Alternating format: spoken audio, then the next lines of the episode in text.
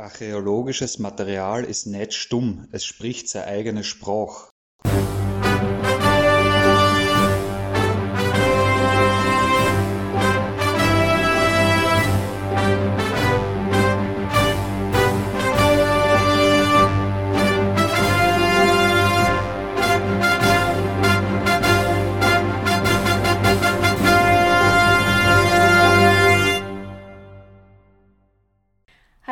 Herzlich willkommen bei Artefakte erzählen, unserem Archäologie-Podcast. Ich bin die Natascha. Ich bin die Susanne, ich bin die Archäologin. Und ich nicht. Aber wertvollerweise ähm, beantwortest du uns und mir ein paar Fragen dazu. Dankeschön, mache ich doch gerne. Wertvollerweise ist Wertvoll- schön. ich Wertvollerweise ist so, so nett. Ich wollte irgendwie überleiten auf die Folge heute. Ah, Ja, verstehe. was Wertvolles, über das wir heute reden. Ähm, und wir haben es ja schon ein bisschen angeteasert, Mhm. was heute so vorkommt. Und äh, du hast mir die, ein Foto von dieser netten Dame gezeigt, äh, in, die, die, die diesen Bling Bling anhat. Mhm. Viel dachte, Bling uh, Bling. viel Bling Bling anhat. Ähm, auf ihrem Kopf und so, ein Diadem und, und Halskette und so. Und haben wir gedacht, wow, cool. Ich habe sie nicht gekannt, alle anderen haben sie gekannt. Online. Ja, lustig. Und einige haben sie gekannt, aber nicht das gekannt, was sie anhat. Ah, echt? Ja. Ah, okay. Ja, dann können wir sie ja wahrscheinlich trotzdem ähm, belehren Oder ein bisschen erheitern, je nachdem. oder erheitern. Ja, gut.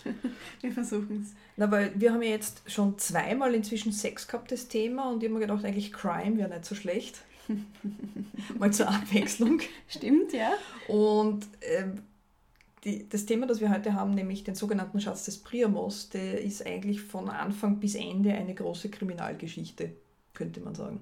Der, die Reise, ich, ich kenne nur Ausschnitte. Also ich kenne nicht die ganze Geschichte, die erzählst du uns heute. Aber das, was ich erfahren habe, so auf die Schnelle, ist ja crazy. Äh, super crazy, was Mhm. mit dem Schatz passiert ist. Ähm, was ist denn der Schatz des Priamos?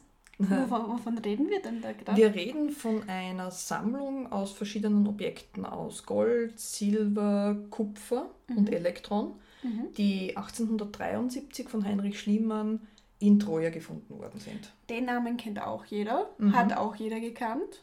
Ich habe mich erst einlesen müssen, wer das genau war. Shame on me. W würde ich gar nicht sagen. Schliemann war oder ist in der, in der Wissenschaftsszene sehr bekannt. Er ist auch Mhm. deshalb bekannt, weil er sehr stark mit einerseits ja, dem, dem 19. Jahrhundert und Archäologie des 19. Jahrhunderts verbunden wird. Er ist auch der Entdecker von Troja. Mhm. Troja kennt man, weil das ist der große, ja, der große Ort, den man aus den antiken Mythen kennt und man hat lange nicht gewusst, gibt es Troja oder gibt es Troja nicht. Und er hat Troja entdeckt Okay. dass er eigentlich ein bisschen falsch vorgegangen ist, einerseits was die Grabungsmethoden betrifft und andererseits mit seiner Interpretation. Das ist ein anderes Paar Schuhe.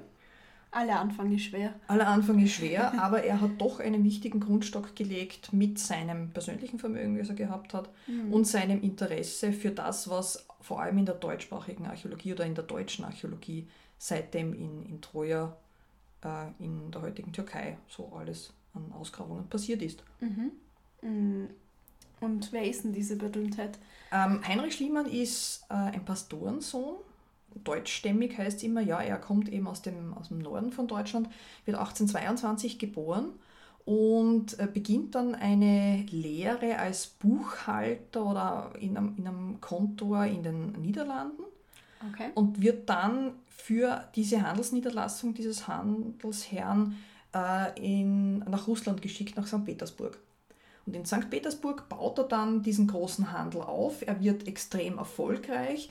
Er macht sein Vermögen einerseits mit Indigohandel, andererseits mit Bankgeschäften. Er geht kurz in die USA und wird dort äh, als Bankier tätig zur Zeit des Goldrausches in Kalifornien. Zu diesem Mhm. Zeitpunkt verdoppelt er sein Vermögen, das er zu dem Zeitpunkt schon gehabt hat, kommt dann wieder zurück, hat dann eine russische äh, Kaufmannstochter geheiratet, Jekaterina Petrova Lyschina, hat mit der drei Kinder, ähm, allerdings eine relativ unglückliche Ehe. Und sein großes Vermögen macht er zur Zeit des Krimkrieges zwischen 1853 und 56, indem er Salpeter verhandelt und das mit einer Art Monopol. Und zu diesem Zeitpunkt brauchst du Salpeter einfach für alles, was mit Schusswaffen zu tun hat, mit Kanonen etc. Und da ist gerade der, der Krimkrieg so am Beginn des industrialisierten Krieges. Mhm. Und er macht da einfach extrem viel Geld damit. Also man könnte sagen, er ist ein Kriegsgewinnler auch. Also gar kein Archäologe soweit, sondern ein Mann der Wirtschaft eigentlich soweit. Ein, ein kompletter Mann der Wirtschaft. Ja. Er ist allerdings von Kindesbeinen daran interessiert, was es mit Troja auf sich gehabt hat. Er hat, mhm. hat immer die Geschichte verbreitet. Er hat mit sechs oder sieben Jahren ein Buch bekommen und da war ein Bild drinnen vom brennenden Troja im Hintergrund und den Flüchtlingen mhm. davor. Und er hat zu seinem Vater gesagt, und ich werde Troja finden. Mhm. Und deshalb heißt ist eine gute auch, Geschichte, die man auch im Nachhinein erzählen könnte. Ist eine super gute Geschichte. ja. Jedenfalls geht er ja dann auch im Prinzip mit der Ilias in der Hand in die Türkei und ja. sucht den Hügel, der am besten passt. Er beendet seine, seine Handelstätigkeiten bereits 1863 mit 41 Jahren. Schließt er sein Handelskontor in St. Petersburg und hat sein gesamtes Vermögen und er braucht nichts mehr danach tun. Und er beginnt, komplett, er beginnt dann zum Beispiel sich in der Sorbonne einzuschreiben und Sprachen zu studieren und mhm. die Geschichte zu studieren. Das habe hab ich auch gelesen, dass er all die Sprachen sich. Ja, er, kann er konnte extrem viele Sprachen, ja. was natürlich für einen Händler extrem wichtig ist, ja. wenn du keinen Dolmetscher brauchst, sondern dich selbst mit dem Gegenüber unterhalten kannst. Richtig. Er löst dann seine Ehe auch auf mit, mit der Russin und heiratet dann 1869 mit 47 Jahren eine 17-jährige Griechin.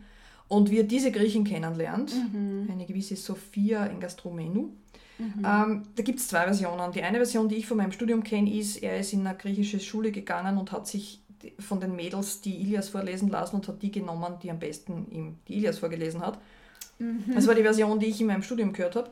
Die Version, die ich dann auch noch recherchiert habe, war, er hat einen äh, griechischen Bischof zu diesem Zeitpunkt als Griechischlehrer gehabt, und dem hat er den Auftrag gegeben, eine dunkelhaarige, schöne Griechin für ihn zu finden, weil er gern heiraten möchte wow. und die soll Homer kennen. Und der, legt, der Bischof legt ihm drei Fotos von, einer davon ist die Nichte des Bischofs und das ist die Sophia, die er dann heiratet. Wow.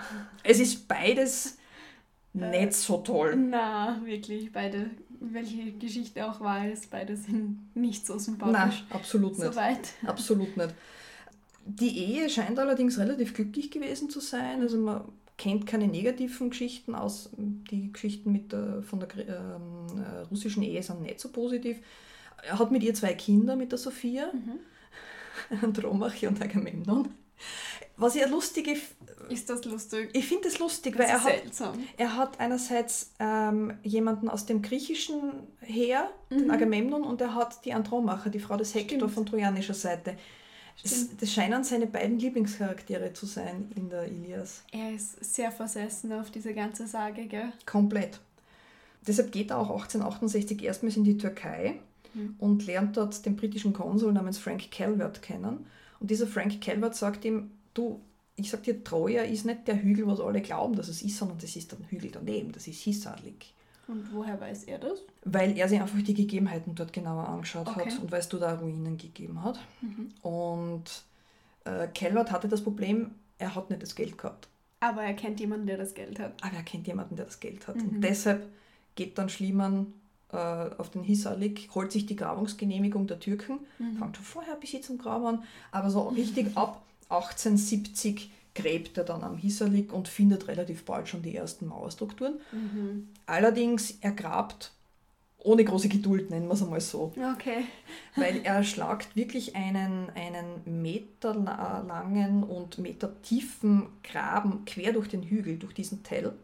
Äh, Tell bedeutet, das ist ein natürlicher Hügel, wo mehrere künstliche Siedlungsschichten übereinander sind und das, was sich dann als Ganzes bildet, nennt man Tell, dieser Aha. Siedlungshügel eine Frage von mhm. den Laien. Wie können sich mehrere Siedlungsschichten bilden? Wenn immer wieder eine Siedlung zerstört wird und eine neue drauf gebaut ah, wird. Ah, okay. Und am Ende sowieso alles zerstört ist und dann kommt da Erdschicht drauf und. Oder es sind zum Schluss noch irgendwelche Ruinen obertägig sichtbar. Okay. Bei Troja gibt es ja wirklich sieben Hauptsiedlungsschichten, die mhm. unterteilt werden. Und die Siedlungen beginnen ja in der Prähistorie bereits ja schon in der, in der, in der Bronzezeit, mhm. sogar schon ein bisschen davor, mhm. und laufen dann rauf bis in die ähm, hellenistisch-römische Zeit. So lange gibt es dort eine Siedlung. Mhm. Das heißt, die Römer, die hingekommen sind, die haben schon gewusst, dass das noch das antike Troja ist. Weil für die Römer ist ja Troja wichtig, weil sie äh, den Stammvater aus Troja haben, den Aeneas. Aber man hat es dann später vergessen, wo die Ruinen wirklich standen. Mhm. Oder wo die Stadt wirklich äh, zu lokalisieren ist.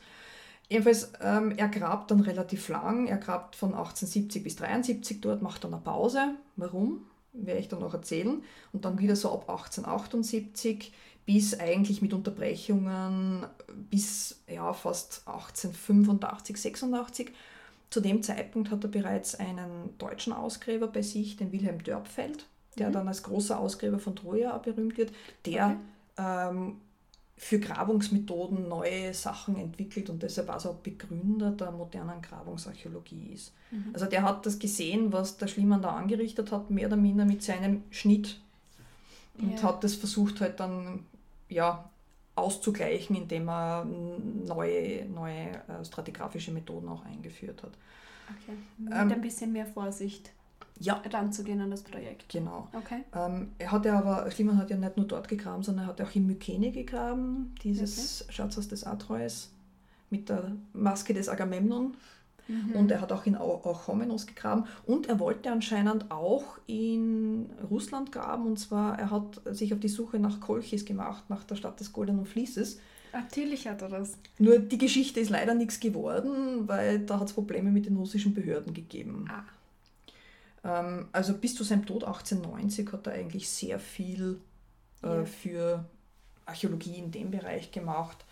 Hat auch Bücher selbst verfasst, Autobiografie, ja. auch Grauungsberichte zu, aber ja. Okay. Gut. So, jetzt grabt der Herr Schliemann da in Treue um und mhm. um. Und was dann? Und was dann, ja. Dann ist da dieser bedeutungsvolle 31. Mai 1873 wo äh, in fast 9 Meter Tiefe, mhm. ähm, das ist tief? Das ist sehr tief, in der Nähe des sogenannten Skäischen Tores. Also dort, wo er mal runtergraben hat. Wo er mal runtergraben hat. Bedenken. Ähm, hat er äh, eine Kammer gefunden, unter Anführungszeichen, ähm, wo er ein großes Silbergefäß gefunden hat. Okay. Und in diesem großen Silbergefäß waren dann 8830 Objekte drinnen. Wie viel? 8830.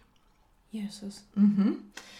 Und das waren eben die Objekte aus Gold, Elektron, Silber und Kupfer, der sogenannte Schatz A oder auch der sogenannte Schatz des Priamos.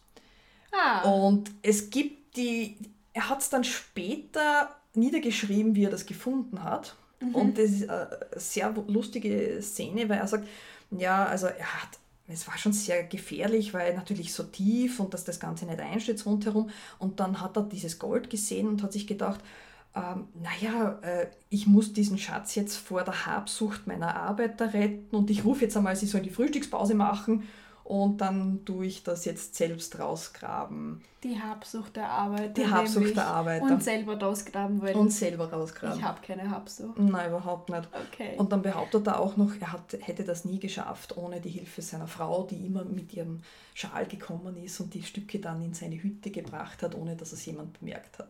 Wobei er Jahre hey, später bitte. dann zugegeben hat, dass seine Frau dort nicht anwesend war Ach, er hat immer alles erfunden, gell? Ja, weil sie nämlich zu dem Zeitpunkt nach dem Tod des Vaters in Athen war.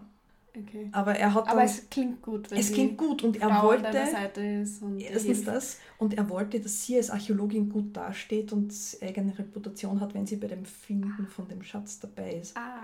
Zu dem Zeitpunkt war sie, was haben wir ausgerechnet, 22. Mhm. Wird der Kadett auf jeden Fall ein bisschen Schub geben, ja, keine Frage. Schon, schon. okay. Also, wie gesagt, das Ganze war in einem silbernen Gefäß drinnen, mhm. in, in, unter einer zwei bis drei Meter dicken Brandschicht. Also da ist wirklich ein Zerstörungshorizont drüber gewesen. Und er hat sich oh. gedacht, das ist der Zerstörungshorizont yeah. von dem Troja des Trojanischen Krieges ja. Ähm, und in der Nähe hat er ein Haus, das Haus des Priamos identifiziert gehabt, deshalb ist das ja. der Schatz des Priamos okay. und die, der Schmuck drinnen ist das Diadem der Helena. Natürlich. Weil das kennt er sonst? ja aus der Literatur. Genau, was denn sonst? Äh, bist du bereit für ein kurzes ähm, Quickfire? Aber sicher, Weil es sicher. gerade so gut dazu passt. Ja. Ein kurzes Fact and Fiction. Yes. Weil dieser Herr, ich weiß auch nicht, ich habe das Gefühl, nicht alles ist ganz Fakt und nicht alles ist ganz Fiktion. Mhm. Es ist so eine Mischung bei ihm. Mhm. Und ich würde einfach gern wissen, was du denkst. Mhm. Also Nummer eins. Troja, Fakt oder Fiktion? Fakt. Schön. Der König Priamos, Fakt oder Fiktion? Fiktion. Mhm. Die Helena, Fakt oder Fiktion? Fiktion. Okay. Ähm, der Name, also wirklich der Name, ob das jetzt passt, nicht ob es das gibt. Wir wissen, dass es den Schatz gibt, aber Mhm. der Schatz des Priamos, Fakt oder Fiktion? Fiktion. Okay. so, letzte Fakt oder Fiktion, dann bist du befreit von dem Spiel. Das damalige geistige Wohlbefinden des Herrn Schliemann. Fakt oder Fiktion? Boah. Fakt. Okay, Schon Fakt. okay. Aber er hat das- den Schatz jetzt, den hat er jetzt gehabt. Den hat er gehabt. Und er hat, er hat das ganz, ganz, ganz ohne irgendjemandem irgendwas zu sagen ausgeschleppt. Genau. Okay. Also man muss, es sind zwar, muss ich vielleicht dazu sagen, es sind so 8830 Objekte, ja. Mhm. Aber das sind zum Teil sehr kleine Objekte wie, wie Knöpfe und Ringe und Anhänger. Okay, da kommt was zusammen. Die großen Stücke sind ähm, Goldarmbänder, Goldkelche, äh, zweimal die Diademe, dann diese so Halsketten, sehr schöne, äh, mehrere Silbergefäße, ein Schild aus Kupfer, ein Kessel aus Kupfer, Waffen aus Kupfer, nämlich Dolche und Speerspitzen und äh, Messerscheiden aus Silber und zwei Gefäße eben direkt aus Silber, also eins, was drin war und das andere halt rein. Okay, kann man sagen, dass das eine, eine Schatzkammer war, ein bisschen, wo das, weil so viel Mhm. verschiedenes Zeug auf einmal, Schmuck und äh, Dolche. Also es, es gibt, es gibt ähm, zwei Hauptthesen, die, wa- was das ursprünglich gewesen ist. Es ist in einem Raum in der Nähe einer Toranlage versteckt gewesen. Und die anderen sagen, okay, es könnte ein Bauopfer gewesen sein, das wäre eine Möglichkeit. Ja. Und die andere Variante wäre, man hat es dorthin gebracht, weil das ein Raum ist, den man leichter verteidigen kann. Weil es gibt irgendeinen kriegerischen Kontext sicher, weshalb die Sachen dann im Endeffekt dort nicht mehr weggekommen sind, weil man sie vergessen hat oder weil es eben niemanden mehr gegeben hat, der gewusst hat, dass da was ist. Okay. Und weil eben dieser dicke Zerstörungshorizont drüber ist. Was man auch dazu sagen muss, ist, äh, Schliemann hat gedacht, es ist sein Trojanisch, also sein homerisches Troja. Mhm. Aber es ist ein Troja, das tausend Jahre älter ist als das homerische Troja. Beim homerischen Troja Mhm. sagt man, das ist ungefähr in der Zeit 13. Jahrhundert vor Christus. Mhm. Wir sind da jetzt aber in einer Zeit 2600 bis 2300 vor. Mhm. Das heißt, wir sind eigentlich noch mitten in Kupferzeit, frühe Bronzezeit. Das heißt, das ist eigentlich viel, viel älter. Mhm. Und das muss man Schliemann zugute halten. Er hat später immer wieder daran gezweifelt, ob das jetzt wirklich stimmen kann, Mhm. weil das, was er von dieser Siedlung gehabt hat, war für ihn zu klein. Er hat in diesem, ähm, er hat an, an, an Charles Newton, der war damals Kurator im British Museum, einen Brief geschrieben gehabt. Dem hat er auch gesagt, meine Frau war eigentlich nicht dort, aber Ah, ich möchte gern. okay. Er hat zu ihm gesagt, die Siedlung ist nicht größer als Trafalgar Square, das kann nicht sein. Und das ist wirklich eine kleinere und das ist nicht so etwas, was eine große Stadt ist, die wirklich Die belagert worden die ist. belagert für- worden ist für über zehn Jahre Ja, hinweg, ja. die so viel Verbündete, so viel weite Handelsbeziehungen gehabt hat. Das kann irgendwie nicht ganz sein. Also da war er sich nicht ganz sicher, aber Okay. selbst sich einzugestehen, dass da ein Fehler ist, Der Kindheitstraum wurde halt erfüllt ein bisschen damit. genau, Also vielleicht will man es einfach glauben auch. Ob stimmt oder nicht. Es war trotzdem wissenschaftlich wertvoll auch wahrscheinlich, oder? Das schon, weil er hat dann, nachdem er die Grabungen den ersten Teil beendet hat, hat er auch immer wieder so Vortragsreisen gemacht und auch seine Frau hat dann auch Vortragsreisen und Vorträge gehalten und, und Sachen auch noch publiziert nach seinem Tod. Also für die Forschungen in Troja und auch für ganzen kleinen asiatischen Raum und auch das, was er in Griechenland gemacht hat, ist das, ist das sehr, sehr wichtig gewesen als Basis. Wie er mit dem Schatz dann umgegangen ist jetzt, Mhm. das ist, das ist nicht okay gewesen. Okay, ich weiß nur, dass sie es aufgehabt hat. sie hat es aufgehabt, Ja. genau.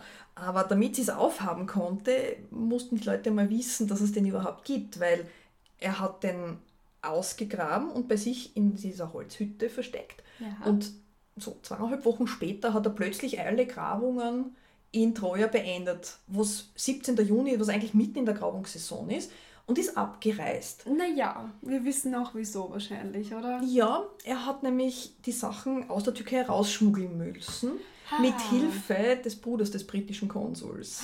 Crime number one. Ja, und hat das Ganze nach Athen verfrachtet Okay. und hat es praktisch an den ähm, äh, türkischen Behörden und auch am, am türkischen äh, Antikenwächter vorbeigeschmuggelt. Also er hat als Aufsichtsperson einen Antikenwächter hinbekommen, das war der gewisse Amin Effendi. Hm. Und äh, der war eigentlich dafür verantwortlich, was passiert auf der Grabung.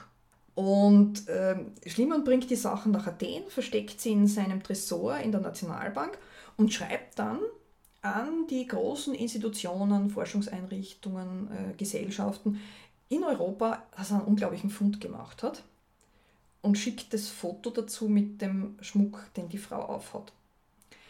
Das kriegen natürlich auch die Türken mit. Und Sind Was macht- nicht ganz begeistert von dem. Nein, überhaupt nicht. Die Hohe Pforte verklagt den Schliemann und Mhm. inhaftiert den Antikenwächter natürlich, weil die sagen, er ist mit dran schuld. Schliemann sagt, na, der ist nicht dran schuld, den müsst ihr freilassen, das war ich selbst. Ja. Gibt es auch noch zu. Es gibt dann einen Prozess. Okay, das gebe ich ihm. Das Das, ist- ist, das, das ist, ist- moralisch okay dann wieder. Ja. aber er war ja nicht in der Türkei zu dem Zeitpunkt. Und sie brauchen einfach jemanden zum. Okay? Genau. Es gibt dann für zwei Jahre lang, 1874, 75, den Prozess gegen ihn in der Abwesenheit in der Türkei. Okay. Und er wird dann zu einer Zahlung von 10.000 Goldfranken ähm, Mhm. verurteilt. Und inflationsbereinigt sind das heute 47.000 Euro. Mhm. Das ist nicht viel.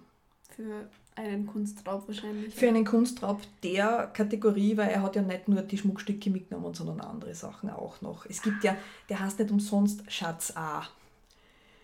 Oh, ich habe mir schon gedacht, wieso gibt es nur einen, weil er hat aufgehört mit, mit dem Projekt, oder dachte, es gibt nur einen Schatz A und fertig. Ah, es gibt, Mhm. Es gibt B mehr. und C. Es gibt, glaube ich, bis M. Nicht schlecht. Das hat Mhm. alles mitgenommen. Er hat alles mitgenommen von Ja, von den wertvollen Sachen ja. Äh, er hat nur den, dann später den Türken ein paar Sachen zurückgegeben, die nicht so wertvoll waren.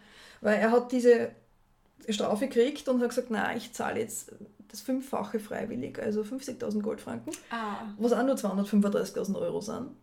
ah. Und bin dadurch Besitzer dieses Schatzes. Ja. Weil es Also- hat nicht nur einen monetären Wert, glaube ich, dieser Schatz, sondern einfach einen riesigen kulturellen Wert, vielleicht Vor- wissenschaftlichen Wert. Wissenschaftlichen Wert, vor allem wenn, wenn das eigentlich die Geschichte aus der Geschichte der Türkei ist. Ja, genau. Oder zum dem Zeitpunkt des Osmanischen Reiches, wenn man genauer ist. Ja, genau. Schwierig, okay. Mm, Gut, er hat das gezahlt, ist eigentlich gut davon gekommen. Eigentlich schon. Und sitzt jetzt mit dem Schatz in Athen. Und denkt sich, Fein. eigentlich schön, ähm, ich würde den Schatz eigentlich gern ausstellen. Ich schlage der griechischen Regierung jetzt vor, ich baue ein Museum auf Ja. meine Kosten Ja. und möchte den Schatz hier ausstellen. Und das Einzige, was ihr mir geben müsst, sind die Grabungsgenehmigungen für Olympia und äh, für, ähm, ich glaube, Mykene war es auch noch. Ist das Bestechung? Bisschen. Aber er, Bestechung der Behörden? aber oder er wollte eigentlich im Prinzip den, nach seinem Tod dann alle Fundstücke auch den Griechen vermachen. Ja, ja, Nur das Ganze wird dann abgelehnt und es Ah. ist ein ziemlicher Bruch in seiner Liebe mit, mit den Griechen. Okay, er kriegt nicht das, was er haben will. Er kriegt nicht Jetzt das, was er haben will, jetzt ist er beleidigt und jetzt versucht er, den Schmuck zu verkaufen. Er bietet es dem Louvre an, Louvre sagt, "Mm, na. Wir wollen damit nichts zu tun haben. Ähm, er bietet äh, der Eremitage an, also es gibt die Variante, er sagt, er bietet es der Eremitage an, die Eremitage sagt, sie versuchen das anzukaufen. Also ich weiß jetzt nicht, wer wem das Angebot gemacht hat, aber es kommt auch mit der Eremitage in St. Petersburg nicht zustande. Okay. Ähm, und dann stellt er den Schmuck in London aus, zwischen 1877 und 1880, im damals South Kensington Museum. Das Okay. ist das heutige Victoria and Albert Museum. Ach, das. Mhm. Und äh, während das dort ausgestellt ist, gibt es schon eine Art Einigung mit den Deutschen, vor allem mit den Berlinern. Mhm. Er wird mhm. unter anderem ähm, Ehrenmitglied mhm. der, der, der Berliner Gesellschaft für und Frühgeschichte und Anthropologie und er wird Ehrenbürger von Berlin. Und äh, er vermacht dann 1880, 81 den Schatz dem deutschen Volke äh, zum ewigen Besitze und ungetrennter Aufbewahrung in der Reichshauptstadt Berlin. Das ist eine mhm. Formulierung, die er auch im Testament drinnen hat. Mhm. Und er bekommt dann auch eine Belobigung des Kaisers, also Kaiser Wilhelm I. zu diesem Zeitpunkt noch. Cool. Und ähm, Wilhelm I. schlägt dann auch vor, dass dieser Schatz dann mit den anderen Treuerfunden im neu zu bauenden Museum für Völkerkunde ausgestellt werden soll. Also Museum für Vor- und Frühgeschichte dann. Es Eigentlich hat seinen super. Ort gefunden. Es hat seinen Ort gefunden. Sehr schön. Ähm, ist ab 1881 dann in Berlin zu sehen. Ursprünglich war das Museum noch nicht fertig, steht es in einem anderen Museum, kommt dann ab 1885 in die prähistorische Abteilung des Museums für Völkerkunde. Und dort gibt es dann die zwei Schliemann-Säle. Das sind ja. zwei Säle, das sind nur die Funde, die er in Troja gemacht hat und die er eigentlich zum Teil den, Ägypt, äh, den ägyptischen, sage ich schon, den türkischen Behörden wieder abgekauft hat. Ja. Aber deshalb ägyptische, er hat auch ägyptische Altertümer angekauft und die dem Museum geschenkt. Das heißt, es ist eine relativ große Sammlung, die es da gibt, die Heinrich Schliemann dem Museum vermacht. Das ist eine ordentliche Ausstellung dann. Ja, komplett. Mhm. Auch nach seinem Tod äh, kommen immer noch weitere Funde dazu, die seine Frau zum Beispiel hinschickt, die in Athen geblieben ist. Mhm. Und in diesen Schliemann-Sälen in, in einem Seitenflügel des Völkerkundemuseums in Berlin sind dann die Stücke bis 1939 zu sehen. 39. Mhm. Ja, die Verbindung von 1939 und Berlin ist einfach eindeutig, nämlich der Ausbruch des Zweiten Weltkrieges es ist irgendwie unklar. Also ich habe die Formulierung gefunden, entweder direkt nach Ausbruch des Krieges oder schon kurz davor, wie sich der Krieg abzeichnet, äh, beginnt man in den Museen in Berlin die Sachen ein bisschen zu sichern. Weil es könnte ja doch zu Kriegshandlungen auch in Deutschland kommen, zu Beginn des Krieges.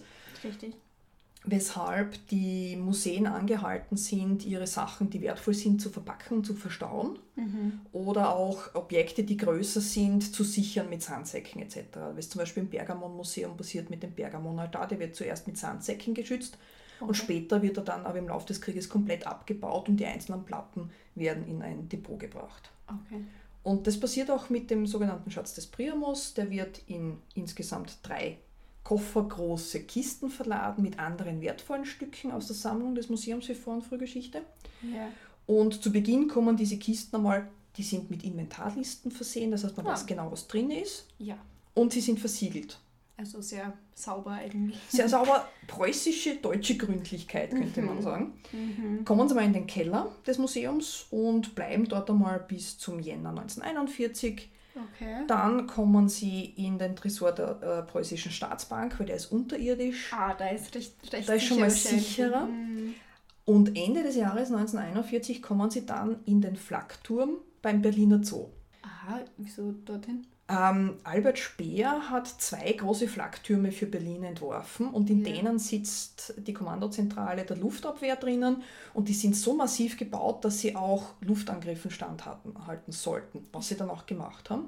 Und die sind auch als Depoträume für die Museen vorgesehen mhm. und deshalb kommt dann äh, der Schatzfund mit anderen wertvollen Stücken in diesen Flakturm hinein und bleibt dann bis zum Ende des Krieges in diesem Flakturm. Bis jetzt hat der Schatz schon ein bisschen Wanderung durchlebt. Hat schon ein bisschen Wanderung, ist schon in Berlin ein paar Stationen abgegangen, yeah. ist aber immer wieder so in, in Kellern von Banken gewesen, yeah. die man mitgekriegt hat. Yeah. Und man weiß ja, dass Berlin von den sowjetischen Truppen erobert wird, von der Roten Armee. Genau, ja. Und das oh schon relativ früh. Also ähm, wir haben äh, ab Mitte Mai, na, äh, Mitte April beginnt die Belagerung für Berlin und Ende April ist die Belagerung eigentlich abgeschlossen und die, und die Rote Armee hat den Vormarsch. Äh, Hitler äh, verübt ja Selbstmord dann Ende April mhm. und am 1. Mai, nachdem dieser Selbstmord bekannt wird, wird unter anderem der Flakturm den Sowjettruppen übergeben. Ist klar, ja. In dem Flakturm sind nicht nur Funde drinnen, sondern es sind, haben sich sehr viele Leute reingeflüchtet. Es ist ein großes Lazarett drinnen. Es ist ein unglaubliches Chaos. Und äh, in diesem ganzen Chaos sind diese Schatzkisten. Mhm. Und der damalige Direktor des Museums, ein gewisser Wilhelm Unverzagt, ein Was Prähistoriker, ja. der sich nicht aus der Ruhe bringen lassen. Andere Funde sind nämlich evakuiert worden nach Westen. ja. Aber er hat die, die Kisten mit dem sogenannten Schatz des Primus, die hat er nicht rausgegeben. Er hat zum Teil in den letzten Kriegstagen drauf geschlafen, dass nichts passiert. Und daneben sind die Lazarette gewesen, wo die Leute krepiert sind. Das Also- ist mal Commitment. Komplett. Das ist. komplett. Keiner kriegt den Mainz. Und wie er dann die, die ersten Soldaten sieht, der Sowjets, Ja. äh, sagt er gleich, er hat da was Wertvolles, aber er gibt es, übergibt es nur am führenden Offizier. Okay. Und es kommt dann auch der sowjetische Stadtkommandant Bersarin am 1. Mai Ja. und dem übergibt er die Funde Ja. und er sagt, na, wir bringen diese Fundstücke in Sicherheit. Mhm. In Sicherheit. Naja, hm, Vor wem? Ähm, äh, unverzagt äh, ist er noch in den nächsten Tagen noch dort und ähm, Mitte Mai werden sie dann abtransportiert Ja. äh, und äh, nach Osten geschippert und dann verliert sich eigentlich sehr lang ihre Spur. Okay, nach dem Transport hört man nichts mehr? Also die, Eine Die- Zeit lang. man, hm, auf deutscher Seite hört man eigentlich so richtig bis 1994 nichts mehr davon. Okay, und auf der anderen Seite? Auf der anderen Seite, auf der sowjetischen Seite, da muss ich vielleicht dazu sagen, ähm, es gab in den letzten Kriegsjahren, also nach dem Überfall von, von Hitler auf, äh, auf, auf Stalin, Ja. ähm, ist sehr viel von den Deutschen auch im Osten geraubt worden. Das ist eigentlich ein Vorgang, der in Kriegssituationen seit der Antike immer wieder vorkommt. Man, Ein Sieger nimmt Sachen mit, die er irgendwo findet. Ja, genau. Und das haben die Deutschen sowohl im Westen als auch in Osteuropa gemacht. Ja, Und die genau. Sowjets haben dann Listen verfasst, was ihnen alles abhanden gekommen ist und haben Ah, gesagt, ja. okay, wir hätten jetzt gern das und das und das und das und das aus den deutschen Museen als Ersatz. Oh, sie haben Feuer mit Feuer bekämpft, sie haben Listen erstellt. Sie haben Listen erstellt, unglaubliche Listen. Sie haben gesagt, aus der Dresdner Galerie hätten wir gern das und Ja. das und aus den Berliner Museen das und das. Ja. Und so haben sie äh, sogenannte Trophäenbrigaden gebildet, die nur die Aufgabe hatten, Kunstdenkmäler zu requirieren Ja. und die nach Moskau oder nach St. Petersburg oder Kiew zu bringen. Und im Zuge dieser Requirierungen sind Hunderttausende Objekte in sowjetischen Besitz geraten. Und das sind kleine Objekte wie einzelne Goldringe oder Gemälde wie die Sixtinische Madonna von Raphael oder der Pergamonaltar. Nein, der auch. Der, Der wurde auch. zurückgeschickt nach. Der, der Pergamonaltar ist in zerlegtem Zustand nach Moskau gekommen. Nein. Oder auch der Kopf der Nofretete. Also Ah. alles, was in den großen Berliner Museen zu sehen war, oder auch in der Dresdner Gemäldegalerie oder im Grünen Gewölbe, die, die Edelsteine sind alles nach Osten Weil abtransportiert worden. das schon, weil das Als- schon einmal gestohlen wurde quasi von der, oder Nein, mitgenommen wurde. Nein, das ist, Souvenir. es ist als Ersatz dafür, was die Deutschen mitgenommen Satz, haben. Nicht, Weil die Deutschen wir wollen unser Ding wieder zurück, sondern gebt uns einen Ersatz für das, was ihr mitgenommen Genau, habt. weil das, was sie, was die Deutschen vorher mitgenommen haben, das war zum Teil nicht mehr erreichbar, weil das nach, äh, nach Westeuropa verschippert worden ist zum Teil. Das haben dann die Amerikaner gefunden. Da gibt es ja diesen Genau. Film Monuments Man über die amerikanischen Truppenteile, die Kunstschätze finden, wie den Genter Altar etc. Lustig. Und auch heutzutage immer wieder, man hat ähm, immer wieder irgendwelche Zeitungsartikel, dass eine Enkelin von ihrer Oma irgendwas gefunden hat und sie kommen drauf, dass das von Bippidi Bappidi Boo kommt. Genau, Und, genau. ja, ob sie das wieder zurückgeben sollen und so. Wobei es sind da jetzt sehr viele Objekte direkt aus den Museen rausgekommen, Mhm. aber auch aus Privatbesitz. Und diese Sachen sind nach Moskau gekommen und unter anderem weiß man im Nachhinein, dass der sogenannte Schatz des Priamos mit dem ersten Flugzeug, das Berlin verlassen hat, äh, Ende Juni 45 nach Moskau gekommen ist. Okay, wow. Und am 9. 10. Juli im Pushkin-Museum in Moskau in die Sammlung eingegangen ist, nennen wir es so. In die, äh, eine Ausstellung oder einfach nur eine Sammlung, die sie halt Sammlung so... als Gesamtbestand dessen, was sie besitzen. Mhm. Und es gibt auch Fotos, wie, der, wie Kisten zu diesem Zeitpunkt äh, verladen werden. Und da ist unter anderem eine gewisse Irina Antonova drauf zu sehen als junge Kustodin. Mhm. Diese Irina Antonova ist eine russische Kunsthistorikerin, die äh, als Kustodin und Leiterin des Pushkin-Museums ähm, bis in die 2010er Jahre tätig gewesen ist. Von 1961 bis in 2010er Jahre. Und die hat immer bestritten, dass der Schatz des Priamus bei ihnen gelandet ist. Weil man weiß, ja, die Sowjetunion hat nach dem Tod von Stalin versucht, nach außen hin erstens mal die stalinistische Zeit zu vergessen und mit, mit Khrushchev ein äh, bisschen mm, mehr Reform anzugehen, unter Anführungszeichen, und hat ja. dann an die DDR Raubgut oder Beutekunst zurückgegeben, was sie von ihnen aus Ostdeutschland, aus dem damaligen Ostdeutschland, Berlin mitgenommen haben. Ja. Und sie haben damit angefangen, Listen zu erstellen, um herauszufinden, wie viele Objekte jetzt wirklich im Zuge des Zweiten Weltkriegs ähm, nach Russland, also in die Sowjetunion gekommen sind. Und man hat dann irgendwie so gewusst, es sind über 500.000 Objekte in der Eremitage, es sind oder 800.000 Objekte in der Eremitage, im Pushkin-Museum 500.000 Objekte. Und insgesamt waren es 2,6 Millionen Objekte, mhm. die in verschiedenen Museen gelandet sind. 534 Kisten mit archäologischen Funden, wobei 5% sind ungefähr aus Privatsammlungen und 2% hat man immer gewusst, wo die herkommen. Eine ordentliche Sammlung. Eine ordentliche Sammlung und einen Teil oder einen Großteil hat man dann an die DDR in großen Verbrüderungsaktionen zurückgegeben, unter anderem den Pergamonaltar. Der ist dann mhm. wieder zurückgekommen. Oder als gute auch, Geste. Als gute Geste. Oder auch dieses Raphael-Gemälde der Sixtinischen Madonna. Nur sie haben es zum Teil auch wieder ähm, restaurieren müssen, die Sachen, weil die durchlagerungsbedingt Klar. auch in den letzten Kriegstagen noch Schäden genommen haben. Aber ja, jetzt hast in den 50er, 60er Jahren Rückgaben und danach hat es immer geheißen, na, wir haben nichts mehr. Doch, warte, warte, die haben da noch was. Die haben da noch was. Aber es ist nicht so, dass nur die, die heutigen Russen Sachen noch haben, es haben auch die Amerikaner noch Sachen, eher ja, im Privatbesitz. Vor allem die, die, in der Sowjetunion sind dann Stücke nämlich auch am Privathandelmarkt aufgetaucht, mhm. weil die von offizieller Seite verkauft worden sind und diese natürlich über den antiken Handel in die ganze Welt verkauft worden. Aber wo ist unser Schatz jetzt? Wo ist der Schatz? muss, ja. ich, muss ich irgendwo eine alte Schatzkarte suchen, wo ein X drauf ist? Fast, Oder? fast. Weil wer die ganze Zeit gewusst hat, wo der Schatz ist, ist diese Irina Antonova. Mhm. Weil der Weil Schatz... unter ihr war. Ziemlich Und genau. Weil in, auf ihrem Arbeitsplatz. Ja. ja. In, in zwei Hinterräumen in ihrem Büro ja. waren Tresore drinnen mit den ganzen Goldfunden. Mhm. Und dort sind sie gelagert gewesen.